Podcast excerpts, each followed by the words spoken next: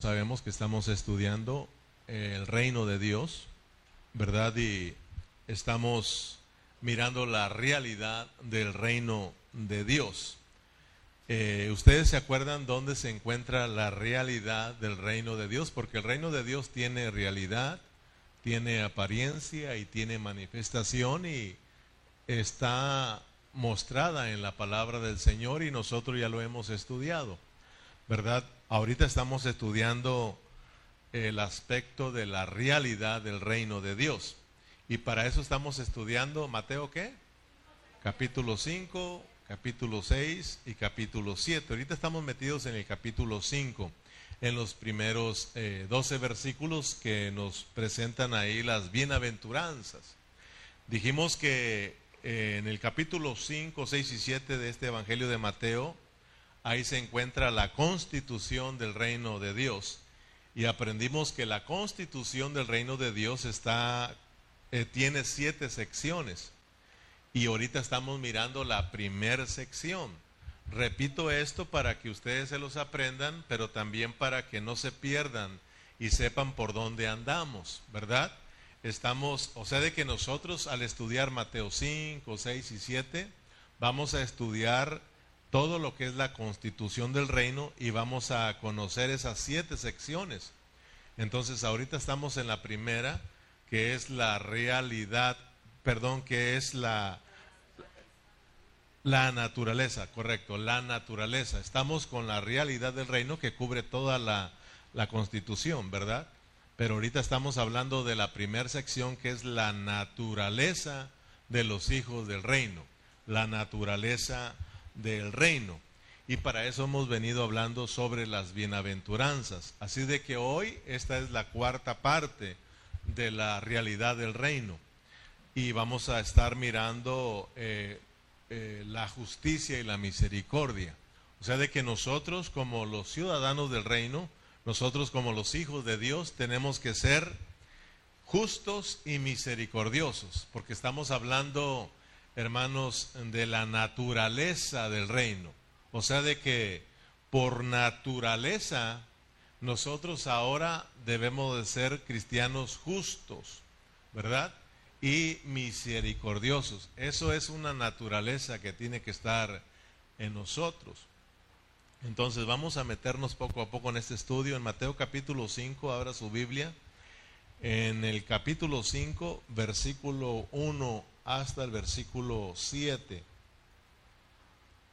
Vamos a ver si alcanzamos a cubrir a hoy dos bienaventuranzas.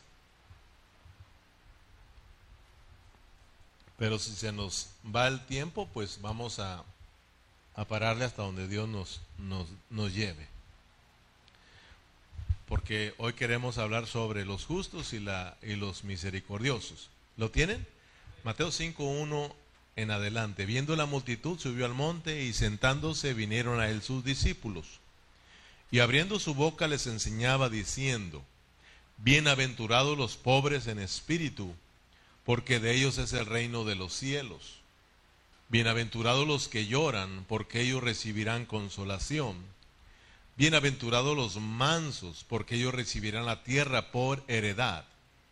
Y este es el versículo clave para nosotros hoy en día.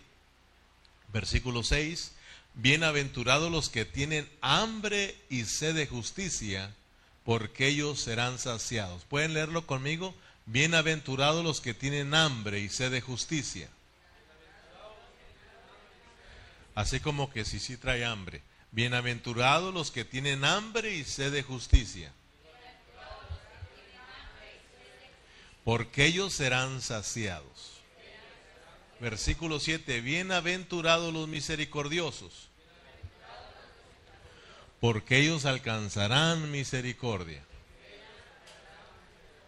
Bienaventurados, dichosos, felices, los que tienen hambre y sed de justicia. Bienaventurados los que son misericordiosos. Pero vamos poco a poco, el versículo 6 nos habla de tener hambre y sed de la justicia de Dios. Dice que solo los que tienen hambre y sed de justicia, solo ellos van a ser saciados. ¿Van a ser saciados qué? De esa justicia, ¿verdad? de esa justicia de la cual nos está hablando el versículo 6. Entonces, miren bien, una persona que es pobre en espíritu es aquella que llora al ver la condición del mundo. Y los que lloran son mansos y humildes. Y los que son mansos y humildes son los que tienen hambre y sed de la justicia de Dios.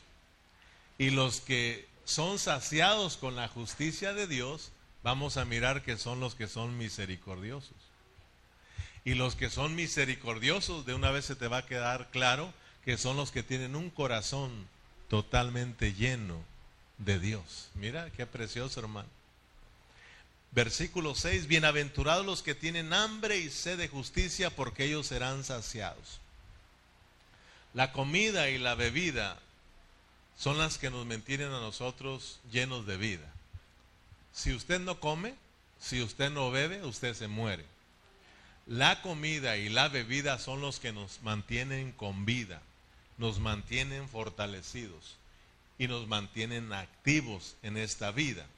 Entonces, nosotros los seres humanos, hablando literalmente, físicamente, nosotros por naturaleza, nosotros nos viene el hambre, ¿sí o no? Por naturaleza a usted le viene el hambre, le viene la sed, eso es una naturaleza que está en nosotros. Por ejemplo, nos levantamos por la mañana y al llegar la hora de las 7 a las 8 de la mañana, empieza nuestro cuerpo a tener que hambre. ¿Verdad? Algunos antes, algunos a las 6 de la mañana. Por ahí oigo que a unos se levantan y ya tienen hambre, ¿verdad? Y comen y luego les da sueño. Se despiertan y luego les da hambre. Y ahí se la llevan comiendo y durmiendo. Pero bueno, por naturaleza, cuando se llega a la hora de las 7, a las 8, yo, yo te, te hablo de mi experiencia. Más o menos cuando llegan las 7, ya tengo el deseo de un cafecito, aunque sea con un pan ¿verdad? Una dona por ahí. Pero me llega el hambre, ¿verdad? Eh, muchos ya están acostumbrados a desayunar, pero ¿verdad que es por naturaleza que te empieza a dar hambre? Y no sacias esa hambre y esa sed hasta que vas a comer, ¿verdad? Hasta que vas a, a beber. Entonces eres saciado y eso te mantiene a ti con vida, te da vida porque es vida. Por eso dicen y lo te mantienen contento porque panza llena es corazón contento. Por eso los que no comen, ¿cómo se ponen? Algunos dicen que se ponen pues enojados, por, desesperados porque tienen hambre. Y así, comes y te llenas y andas contento. Luego pasan unas cuatro horas cuando se llegan las doce o la una de la tarde, por naturaleza otra vez te llega el hambre, ¿sí o no? O sea que hay una, una naturaleza en nosotros. Pues estamos hablando de la naturaleza de los hijos del reino. Por naturaleza nosotros también tenemos que tener hambre. Tiene que venir esa hambre de Dios. Por eso si tú, por ejemplo, los días que no nos reunimos, por ejemplo, mañana que no te reúnes, si se te pasa a ti todo el día y no sientes nada de buscar a Dios, entonces tienes que preocuparte como cristiano ¿Será posible que uno, un cristiano, pueda pasarse un día entero sin orar, sin leer su Biblia? ¿Será posible? No es posible eso, pero sí hay muchos que, que así son. Pero por eso miramos un cristianismo débil, ¿sí o no? Por eso miramos a un hermano que es débil. Por eso miramos un hermano que no se desarrolla normal, está enfermo espiritualmente no crece, no madura, está escaso de vida, ¿ok? Está escaso de vida y se le puede vivir, se le puede mirar, perdón, en su forma de vivir. Porque acuérdense lo que quiere Dios es mirarse en nosotros. Entonces, estamos hablando de la naturaleza. Por naturaleza usted le tiene que dar hambre, hambre de Dios. Pero ahorita estamos hablando que dichosos y felices los que tienen hambre de qué? De la justicia, los que tienen hambre y sed, pero de la justicia de Dios, de, de, vivir en esa justicia de Cristo. Entonces, hemos nosotros venido estudiando que cuando hablamos de la naturaleza del reino, estamos hablando del carácter de Cristo. Estamos hablando de la misma vida de Cristo. Entonces, ser llenos o ser saciados de la justicia es estar, ¿qué hermano? Siendo saciados de Cristo como nuestra justicia. Si Cristo es el que llora, perdón, si Cristo es el que es pobre en espíritu, si Cristo es el que llora, si Cristo es el que es manso y humilde, si Cristo, entonces es Cristo el que es la justicia, ¿verdad? Entonces es Cristo el que es misericordioso. Entonces, porque estamos hablando del carácter mismo de Cristo. Entonces, por naturaleza, nosotros tenemos que estar viviendo en la justicia que es Cristo. O sea que tenemos que estar practicando la justicia de Cristo. O sea que esta justicia, vamos a mirar a hoy, de la que se habla aquí en el versículo 6, habla de una justicia subjetiva, una justicia práctica, una justicia experimental. Porque ahorita vas a ver que tú ya tienes justicia, tú ya eres justo delante de Dios por Cristo, porque Él te justificó. Y tú y yo somos inocentes, ¿verdad? Para con Dios, ya lo hemos estudiado, pero en la forma de vivirla, en la forma práctica, en la forma experimental, nos falta tener esa hambre y esa sed de esa justicia. Amén. ¿Se acuerdan que nosotros hemos estudiado eh, en los versículos, en los, estudios pasados acerca de dos clases de vestidos que tenemos que llevar puestos? Por ejemplo, hablamos ahí del, del que no estaba vestido de bodas, ¿te acuerdas? Y explicamos esos dos vestidos.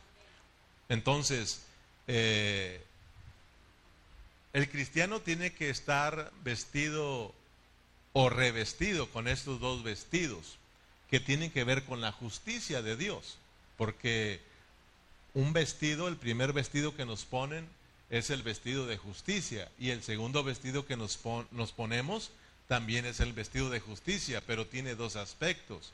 El primer aspecto nos habla de la justicia objetiva fuera de nosotros, esa te la pusieron te la puso Dios, por solamente creer en el sacrificio de Cristo, por solamente creer en Cristo, en el sacrificio y abrir tu corazón y dejarlo entrar, Dios te vistió con su justicia, que es Cristo. Por eso dice que el justo por los injustos. Nosotros no éramos justos, sino injustos. Y como no teníamos ninguna justicia, no alcanzábamos el favor de Dios. Entonces, para eso vino Cristo. Ese es tu vestido. Cristo es el vestido que nos enviaron para cubrir nuestra desnudez y poder presentarnos delante del Señor, porque nadie puede presentarse desnudo delante del Señor. Es por eso de que nosotros tenemos que estar vestidos.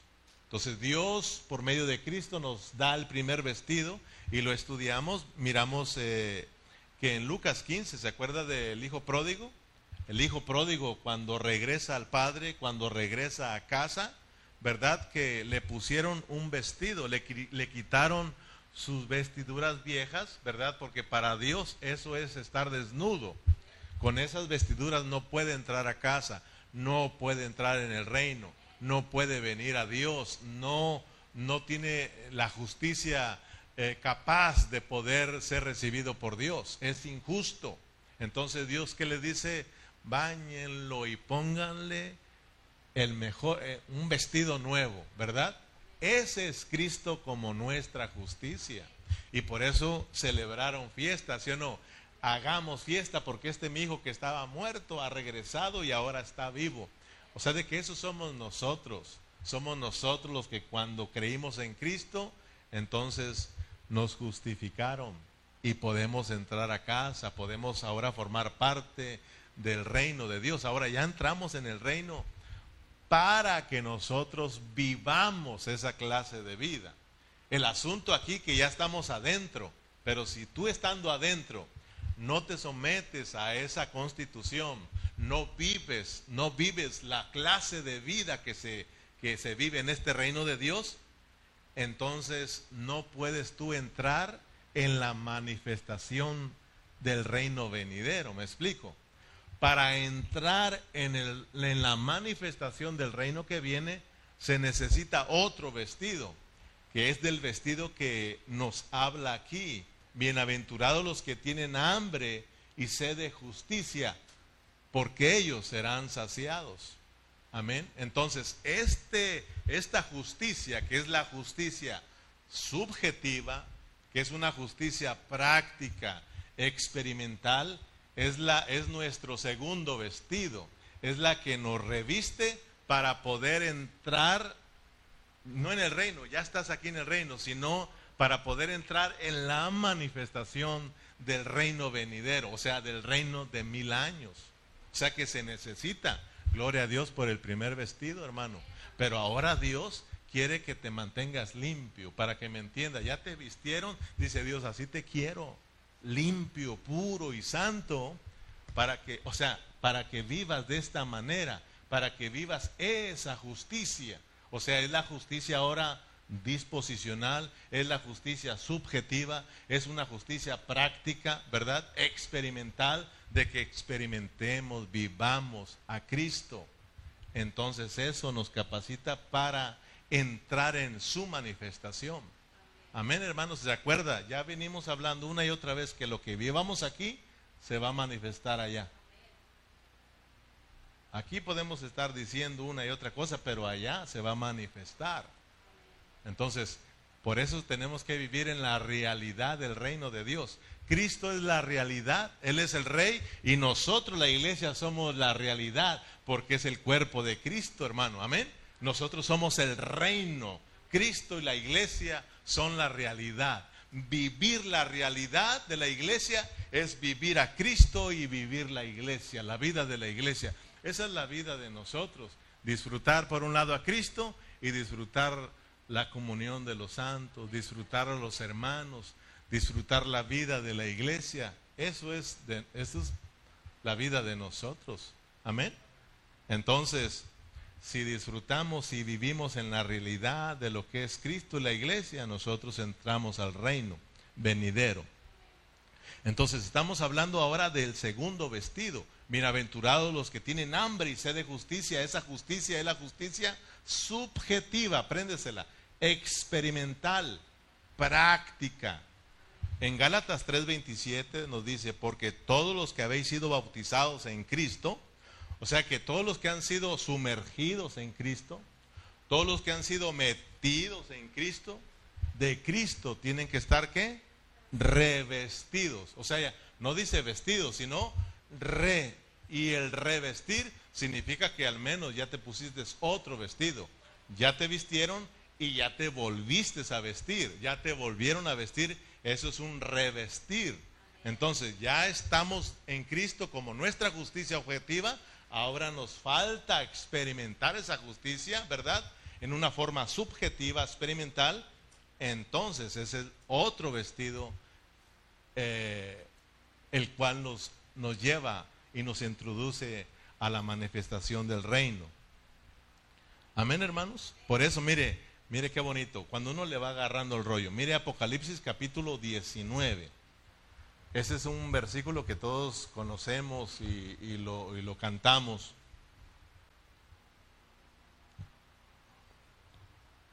En Apocalipsis 19, 7 dice, gocémonos y alegrémonos y démosle gloria, porque han llegado las bodas del Cordero y su esposa se ha preparado, fíjese, su esposa se ha preparado y a ella se le ha concedido que se vista de lino fino, limpio y resplandeciente, porque el lino fino son las acciones justas de los santos, porque el lino fino son las acciones justas, justas de los santos. Bienaventurados los que tienen hambre y sed de justicia. Amén. A su esposa se le concede que se vista de lino fino, limpio y resplandeciente. El lino son las acciones justas de los santos. Quiere decir que esta iglesia esta esposa, que es la esposa para el milenio, a ella se le concede que se vista porque ella lo anhelaba. Ella lo buscó, lo anheló y Dios se lo concede. Bienaventurados los que tienen hambre y sed de justicia porque Dios los, a ellos los va a saciar. A ella se le concede que se vista de esa manera porque lo anheló, lo buscó, lo experimentó, porque vivió en justicia subjetiva. O sea que experimentó a Cristo como su justicia. ¿Me explico, hermano? O sea que esto, estamos hablando del mismo Cristo, pero en una forma posicional y en una forma disposicional. Ya nos pusieron en Cristo, ¿sí o no? Como nuestra justicia, de modo que si alguno está en Cristo, ya te pusieron en Cristo, pero ahora tienes que permanecer en Él. Tienes que permanecer, que pegado como el pámpano en la vid, pegado, pegado, absorbiendo esa rica savia, esa rica vida, para que tú, hermano, puedas crecer y dar fruto. ¿verdad? Producir los frutos del reino. Tenemos que abrazarnos de Cristo, vivir a Cristo, experimentar a Cristo ahora como nuestra justicia, viviendo en justicia. Porque entonces eso nos va a ayudar para entrar en su manifestación. Bienaventurados los que tienen hambre y sed de justicia, porque ellos serán saciados. Para nosotros interpretar bien este versículo, y conocer de qué justicia nos está hablando, tenemos que ir a su contexto y lo encontramos en el versículo 20, de ahí mismo del capítulo 5. Más hacia adelante, estamos en el 6, vaya hasta el versículo 20 para que veamos cómo es esta justicia. Y miremos que estamos hablando de acuerdo a la pureza de la palabra del Señor. ¿Lo tienen hermanos? En el versículo 20 dice, porque os digo, que si vuestra justicia no fuera mayor que la de los escribas y fariseos, no entraréis en el reino de los cielos. ¿Sí te fijas? Si la justicia, si nuestra justicia no es mayor que la de los fariseos, no entraréis. ¿No entraréis a dónde? No entraréis, claro, que a la manifestación del reino venidero. O sea que no nos vamos a manifestar con Cristo porque ya estás en el reino, ¿sí o no, hermanos? Ya estamos, nosotros somos los hijos del reino, somos ciudadanos del reino, pero si aprendemos a vivir como ciudadanos, hay una recompensa. Y la recompensa es manifestarnos con Cristo en su reino de mil años. Entonces, miremos lo importante que es, es tener hambre, es tener sed de esta justicia subjetiva, de esta justicia práctica. Miremos lo importante que es tener hambre de Cristo, que es tener sed de Cristo. Él mismo nos dijo una vez, muchas veces en su palabra, que Él es la comida y Él es la bebida, que el que lo come y que lo bebe tiene vida eterna. Entonces, vuelvo a repetirlo, cuando hablamos de la justicia, de esta justicia aquí, es de una justicia subjetiva o sea, de que estamos hablando de ser justos con nosotros mismos. Cuando escuche esta palabra subjetiva, esta palabra justicia subjetiva, estamos hablando que ella se relaciona con nosotros. Nosotros nunca esperemos a que otras personas se comporten justas. Nunca esperemos de que aquel haga justicia, sino de que la justicia tiene que ver con nosotros, contigo. O sea, de que tú tienes que preocuparte si tú eres justo. No te preocupes si aquel es justo o no. Déjaselo al Señor. Aquí preocupémonos si yo soy justo, si estoy viviendo en la justicia, si tú eres justo, si estás viviendo en la justicia. Aquí porque la justicia se relaciona conmigo, conmigo. Mira, vas a mirar que el Señor es muy balanceado y vamos a mirar que hay una parte que se relaciona conmigo, otra parte que se relaciona con con los hermanos y otra parte que se relaciona con Dios. Todo, todo tiene su lugar. Entonces, primeramente, la justicia tiene que ver con nosotros, ¿ok? O sea, de que no le exijas a alguien que sea justo, exígete tú el ser justo. Porque a veces han venido conmigo, hermano, esto no es justo, lo que usted está haciendo. No, aquí no se trata de que yo sea justo, de que tú seas justo. ¿Sí me explico?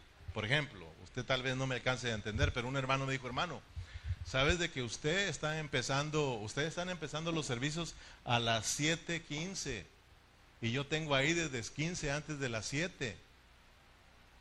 Los servicios son a las 5 los domingos, yo estoy ahí hasta media hora antes y ustedes lo empiezan a las 5.20, hermano. Eso no es justo. ¿Se fija? Él quiere que nosotros seamos justos y a las 7 y a las 5. Y le dije, ok, hermano, pero tú solamente vienes un día al mes, solamente te reúnes en, una, en un servicio y te fallas un mes.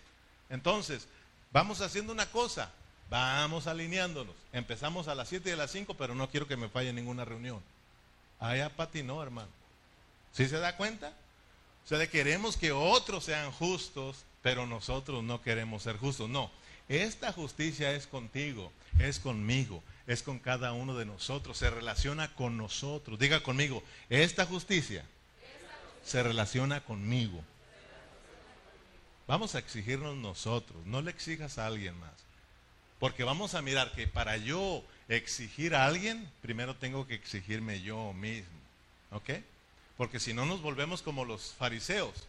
O sea que le queremos poner carga a los hermanos que nosotros no queremos llevar. Y, eso no va de acuerdo a, a, lo de Dios, ¿verdad? No. O sea, de que... Pero gracias a Dios que, mire, Dios nos va a ir enseñando para que sepamos cómo, cómo, cómo está este asunto. Entonces, vamos al versículo 20 para que miren que esta justicia tiene que ver con nosotros, de que tú la practiques, de que tú la practiques, de que yo la practique, yo la practique y de que el hermano la practique, ¿verdad? Si el hermano no la practica, va a ser su problema, ¿verdad? No va a poder entrar en el reino, en su manifestación porque él tiene que aprender la lección y es por eso que lo tienen que mandar a la disciplina para que aprenda la justicia. Entonces, vea el versículo 20, porque os digo que si vuestra justicia no fuere mayor que la de los escribas y fariseos, no entraréis en el reino de los cielos. Ya se los explicó y les va a aclarar, o sea, ya, ya terminó hablándole de la justicia que es de acuerdo a los escribas y fariseos y de acuerdo a la justicia que es según Cristo. Ya se los explicó y por eso les dice, cierra diciéndoles, que vuestra justicia sea mayor, pues. Si no es mayor, no entran en el reino. Ahora, ¿cuál es la justicia que es conforme a los escribas y fariseos? ¿Cuál es esa justicia? La que es de acuerdo a la antigua ley. esa justicia, la que es de acuerdo a la antigua ley. ¿Cuál es la justicia que supera a la de los escribas y fariseos? La justicia que es de acuerdo a la nueva ley. ¿Verdad? Eh, veamos el versículo 38 para que usted se le aclare. Lo vuelvo a repetir y usted me, yo se lo pregunto y usted me contesta para que se le grabe. ¿Cuál es la justicia que es de acuerdo a los escribas y fariseos? La antigua ley. ¿Cuál es la justicia que es conforme, cuál es la justicia que supera a la de los escribas y fariseos? La que es conforme a la nueva ley. Y todos sabemos que según Romanos 8.2, la nueva e, ley es la ley del Espíritu de vida en Cristo Jesús. Esa es la que supera. Cuando andamos de acuerdo a esa ley, porque los ciudadanos del reino la iglesia del Nuevo Testamento es gobernada por la ley del espíritu de vida, por la ley que es interna, no que es externa, sino la ley interna. Entonces, veamos pues cómo trabaja esto. Versículo 38. Oíste que fue dicho, ojo por ojo y diente por diente. ¿Cuál es esa justicia? La antigua ley. Ok, mire bien cómo es esa, esa justicia la de la antigua ley. Ojo por ojo y diente por diente. Pero yo os digo, nueva ley, pero yo os digo, no resistas al que es malo. Antes a cualquiera que te hiere en la mejilla derecha, vuélvele también la otra. Y al que quiera ponerte en pleito y quitarte la túnica, deja también la capa. Y a cualquiera que te obliga a llevar carga por una milla, ve con el dos. Al que te pida, dale, y al que quiera tomar de ti prestado, no se lo rehuses. ¿Sí te das cuenta cómo va trabajando aquí? La justicia de los escribas y fariseos conforme a la antigua ley. ¿Y cómo, ese, cómo, esa era, cómo era esa justicia? ¿Cómo era esa justicia? Ojo por ojo y diente por diente. ¿Cómo era eso? O sea, de que tú me das y yo te la regreso. Lo que tú me hagas, eso te voy a hacer. Entonces Dios, el Señor Jesús es muy sabio y él fue a lo, se fue, se metió a lo profundo, se, se metió a la raíz del problema y se fue adentro del corazón de las personas.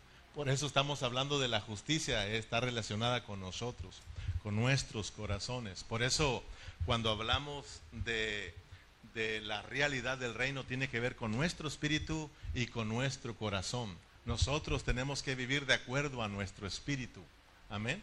Entonces, miremos aquí, de acuerdo a la vieja ley, ¿cuál es la justicia? Tú me pegas y yo te pego. Lo que me hagas, yo te lo voy a hacer. Amén.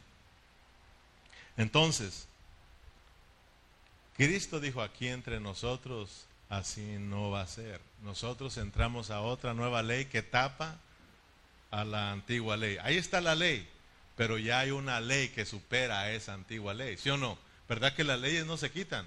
Simplemente viene otra ley que, que tapa esa ley. Entonces vino la ley de Cristo, vino la ley del Espíritu de vida en Cristo Jesús, la, la ley del Espíritu. Por lo tanto, hermano, ahora, ¿qué es lo que hace esa ley? ¿Qué va a hacer? No resistas al que es malo.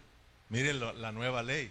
O sea, de que te van a pegar, hey, aquí ya no hay que la vieja ley ya no hay la vieja vida que tú llevabas. Porque antes, ¿te acuerdas que nosotros, muy parecido, o sea que nos pegaban y ¿qué hacíamos nosotros?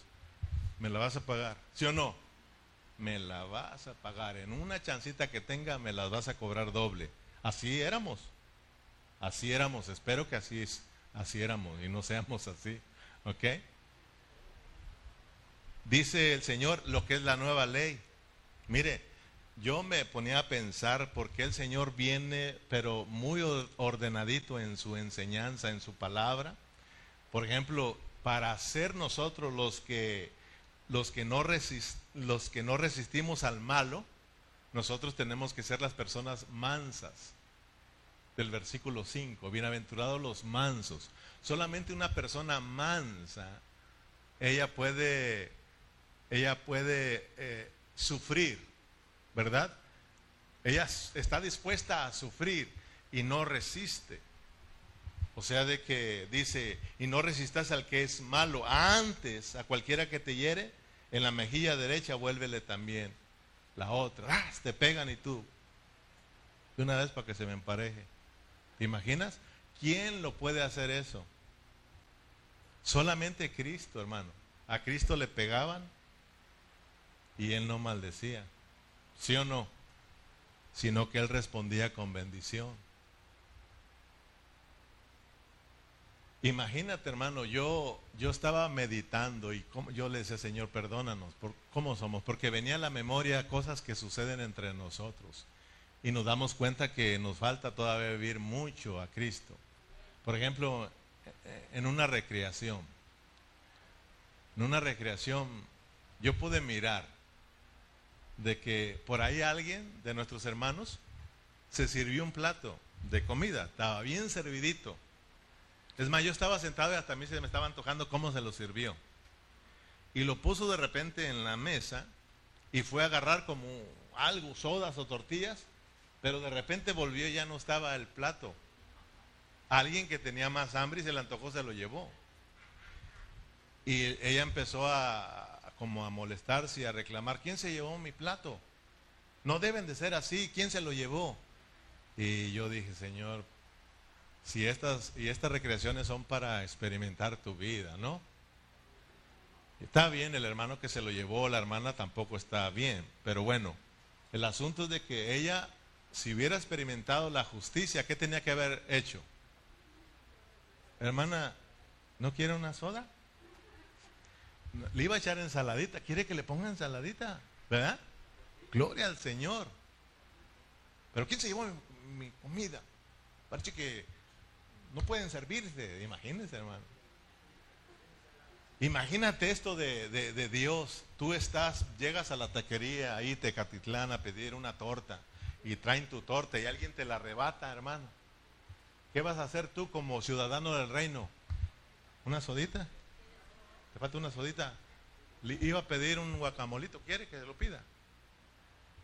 ¿Verdad? ¿Quién lo puede hacer eso, hermano? Solamente una persona mansa y esa es Cristo. Cuando experimentamos a Cristo como nuestra mansedumbre, nosotros también actuamos siendo personas mansas, no rebeldes. El rebelde luego, luego se la avienta, ¿sí o no? El que vive de acuerdo a la antigua ley, pues tú me la quitas y yo te la arrebato también. ¿Sí me entienden?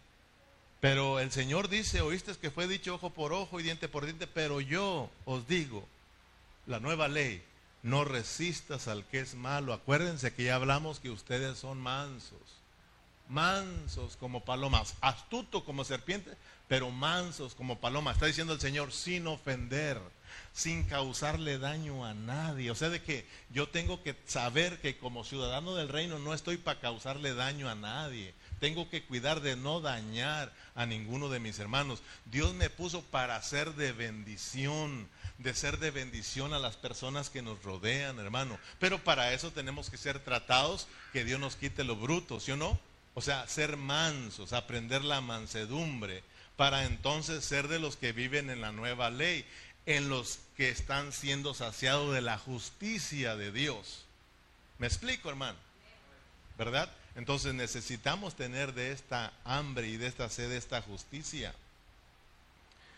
Oíste que fue dicho, estoy en el versículo 43. Estamos explicando lo que es la justicia de los fariseos y lo que es la justicia que supera a la justicia de los fariseos, que es la que necesitamos para entrar en el reino. Oíste que fue dicho, amarás a tu prójimo y aborrecerás a tu enemigo. Fíjate bien la antigua ley. ¿Ok? Amarás a tu prójimo y vas a aborrecer a tu enemigo.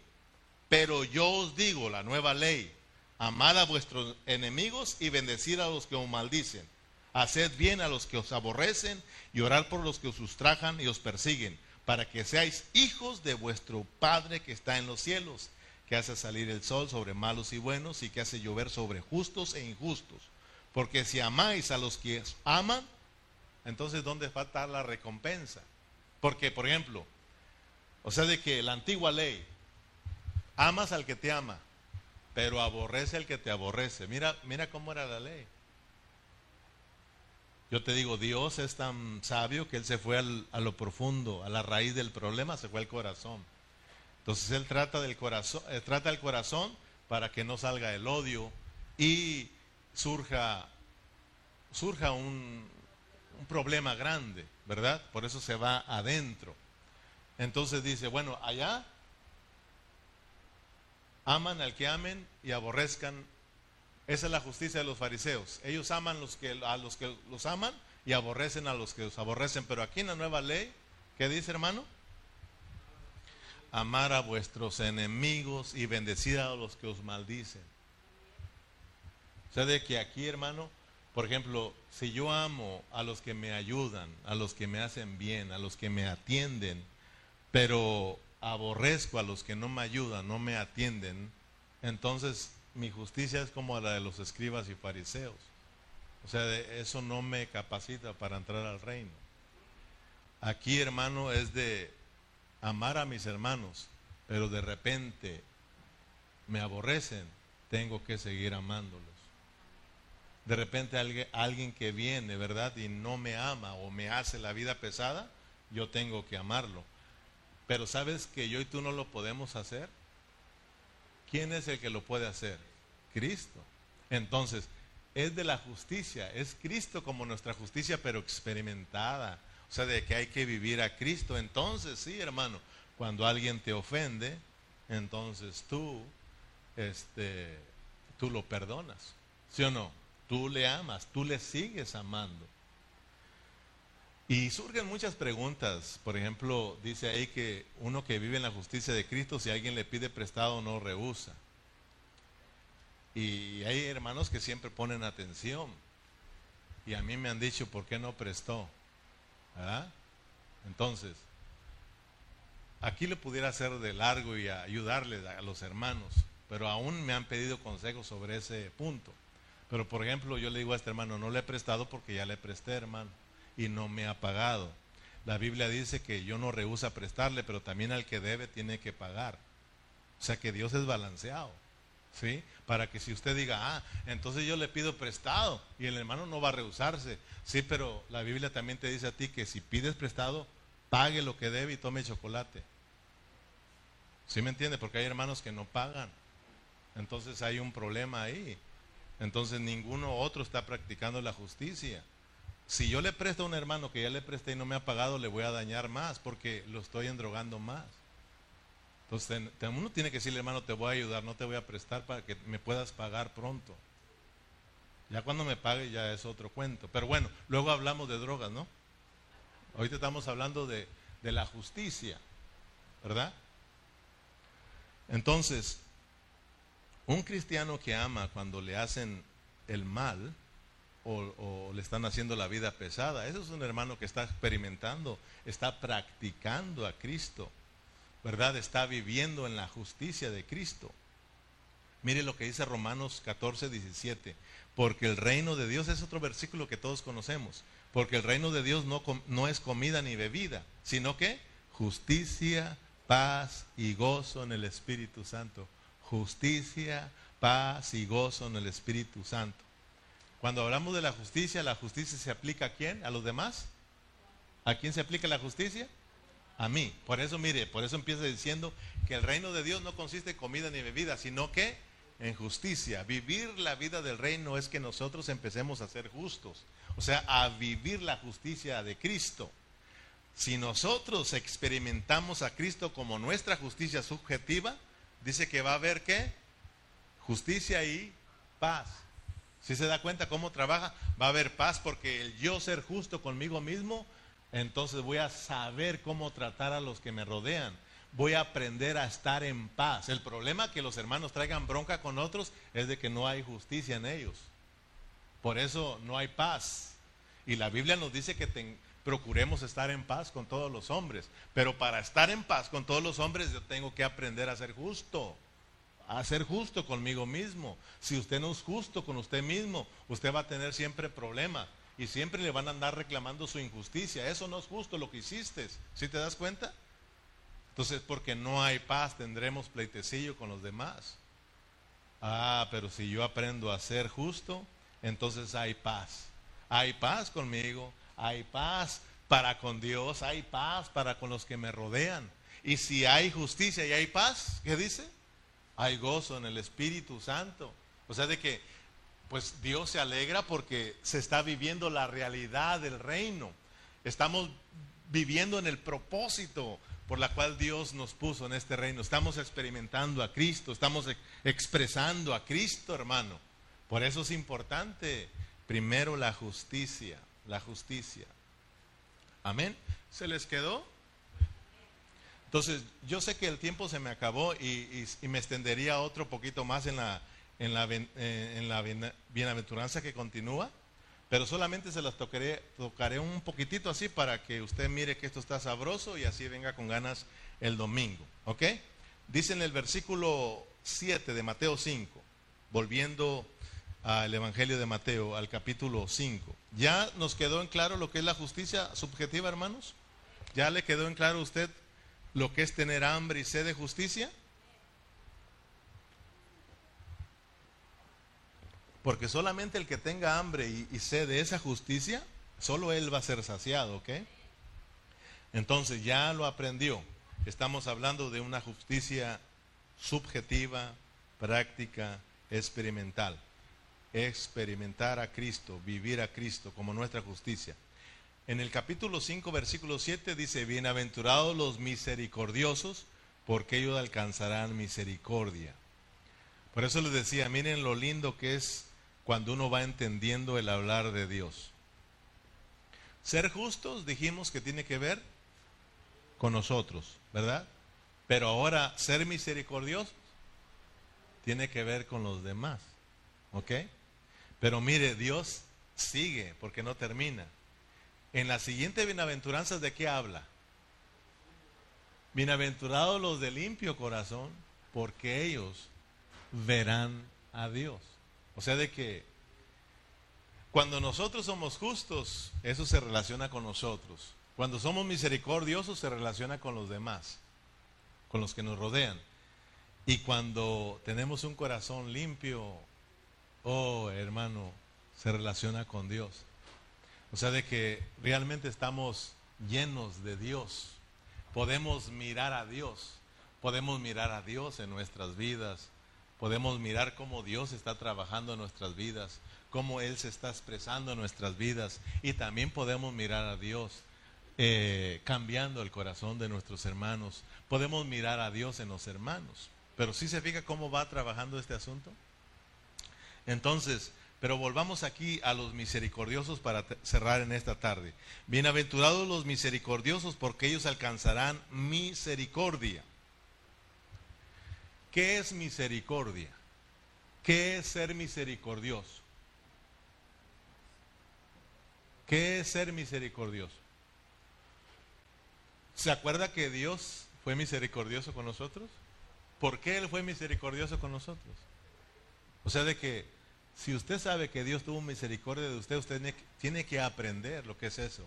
Por eso muchos les falta aprender muchas cosas de Dios para para disfrutar a Dios, para darle gracias a Dios.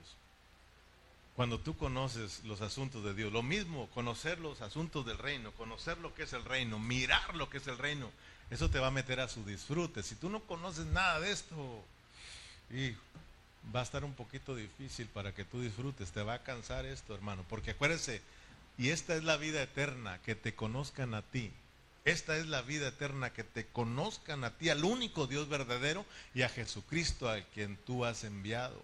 Mira, en esto consiste la vida eterna, hermano. Conocer, conocer, conocer. Bienaventurados los misericordiosos. ¿Qué es? ¿Qué es ser misericordioso? ¿Por qué Dios tuvo misericordia de ti? Si tú te pones a pensar, la Biblia dice que nosotros estábamos en este mundo sin Dios y sin esperanza. No teníamos ninguna esperanza. Y que por haber ofendido a Dios, nosotros teníamos condenación eterna. Estábamos condenados a la perdición eterna. Es como que si a ti te agarraban, te agarraran y te dijeran, tú estás sentenciado a muerte. Te agarrara el gobierno.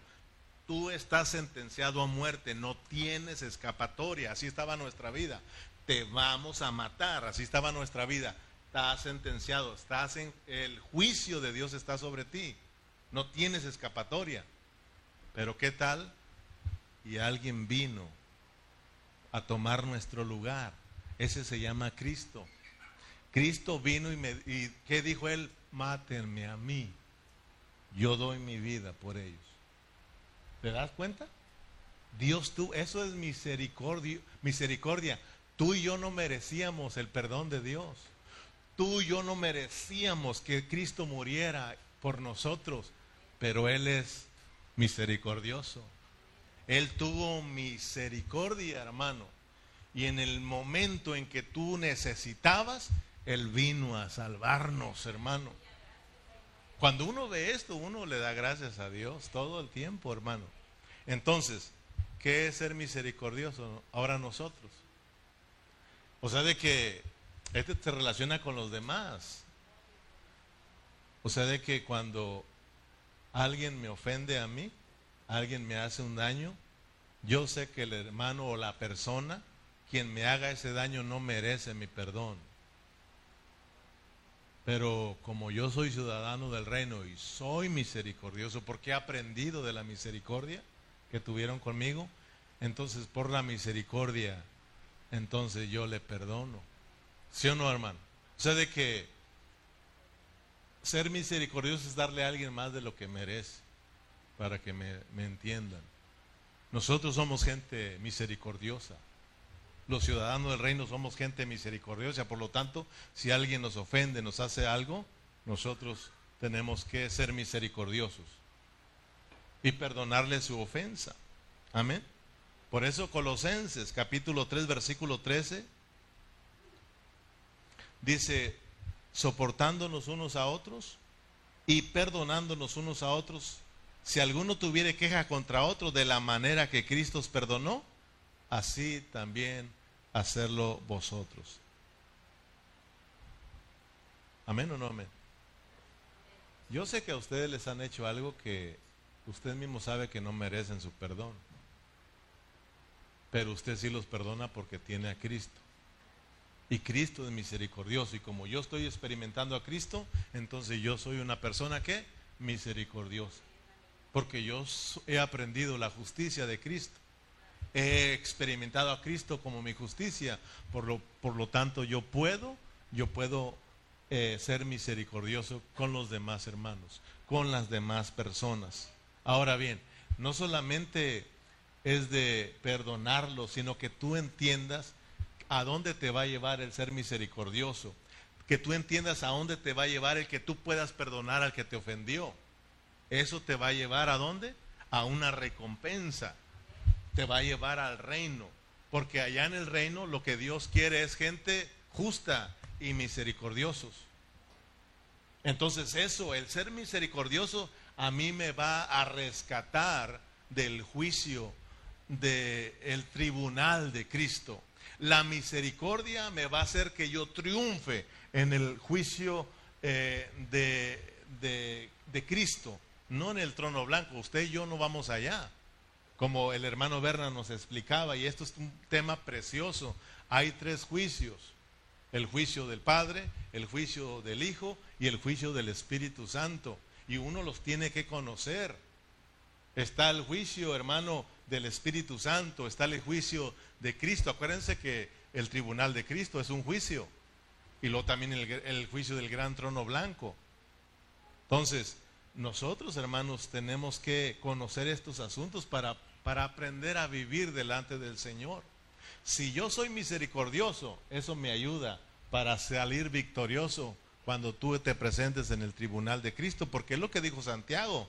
Santiago 2.12 dice, así hablad y así haced, y así haced, como los que habéis de ser juzgados por la ley de la libertad, porque juicio sin misericordia se hará con aquel que no hiciere misericordia, y no y la misericordia triunfa sobre el juicio. ¿Sí te das cuenta? O sea, yo quiero ser victorioso cuando esté en el tribunal de Cristo, pero para eso yo tengo que aprender a ser misericordioso con los demás. Amén. Si alguien falla, yo quiero ser misericordioso y no aventármele. ¿Sí me entiende? Porque hay quienes caen y nos le aventamos encima. Eso no es ser misericordioso. Aguas porque también cuando caigas, así te, te van a ir encima también. Amén, hermano.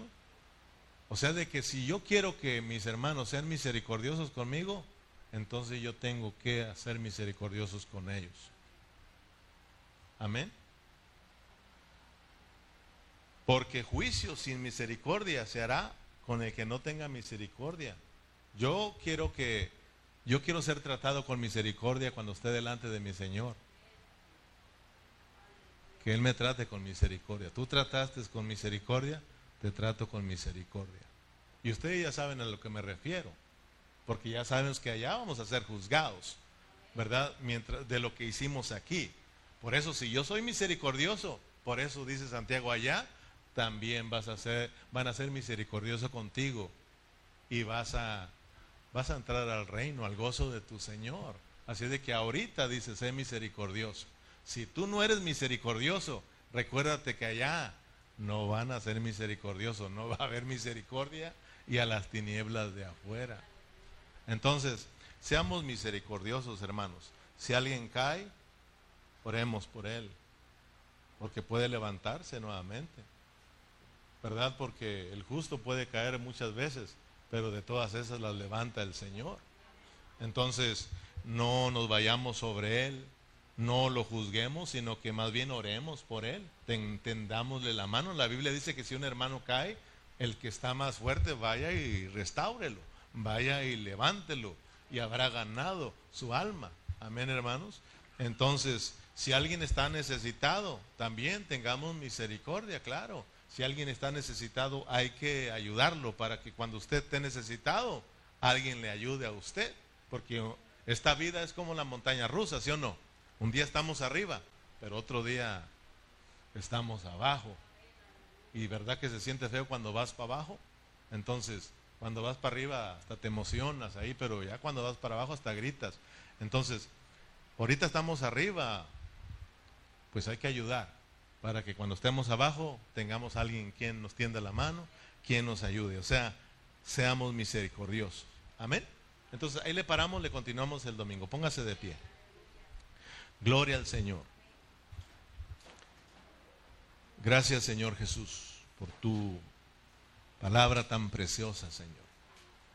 Realmente, Padre, cuando uno va captando el mensaje, Señor, esto trae emoción a nuestras vidas, Señor, de cuán hermosa es tu palabra, Señor.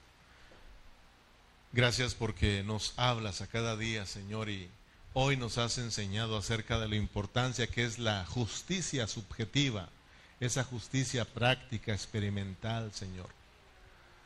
Eh, lo importante que es tener hambre y esa sed de esta justicia, Señor, porque solamente ellos serán saciados. Señor, sácianos con esa justicia, Señor. Danos hambre, Señor, de, de esa justicia experimental, de esa justicia práctica. Danos ese deseo de estar viviendo tu vida, Señor. De estar viviendo en esa justicia, Señor.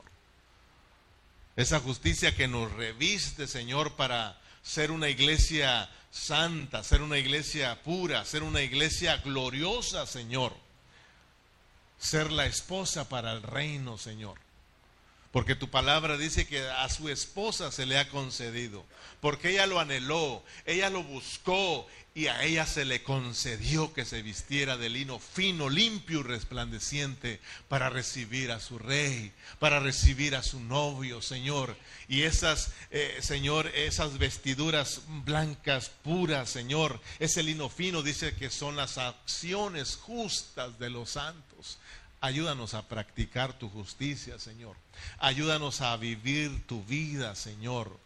Y de esta manera nosotros podamos también experimentar la misericordia, Señor.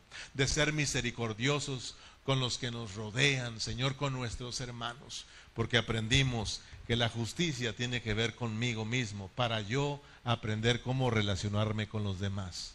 La misericordia, Señor, es para los demás, para con mis hermanos.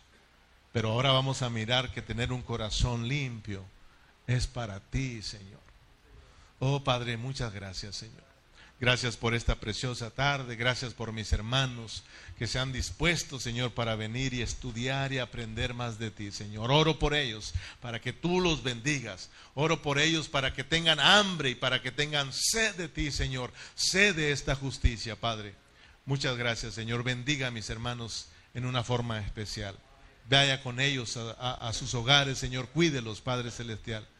Gracias por mis hermanos de Facebook, Señor, de YouTube. Bendígalos también en una forma preciosa, Señor, y que todos tengamos hambre y sed de esta justicia. A ti sea la gloria por siempre en Cristo Jesús. Amén y amén.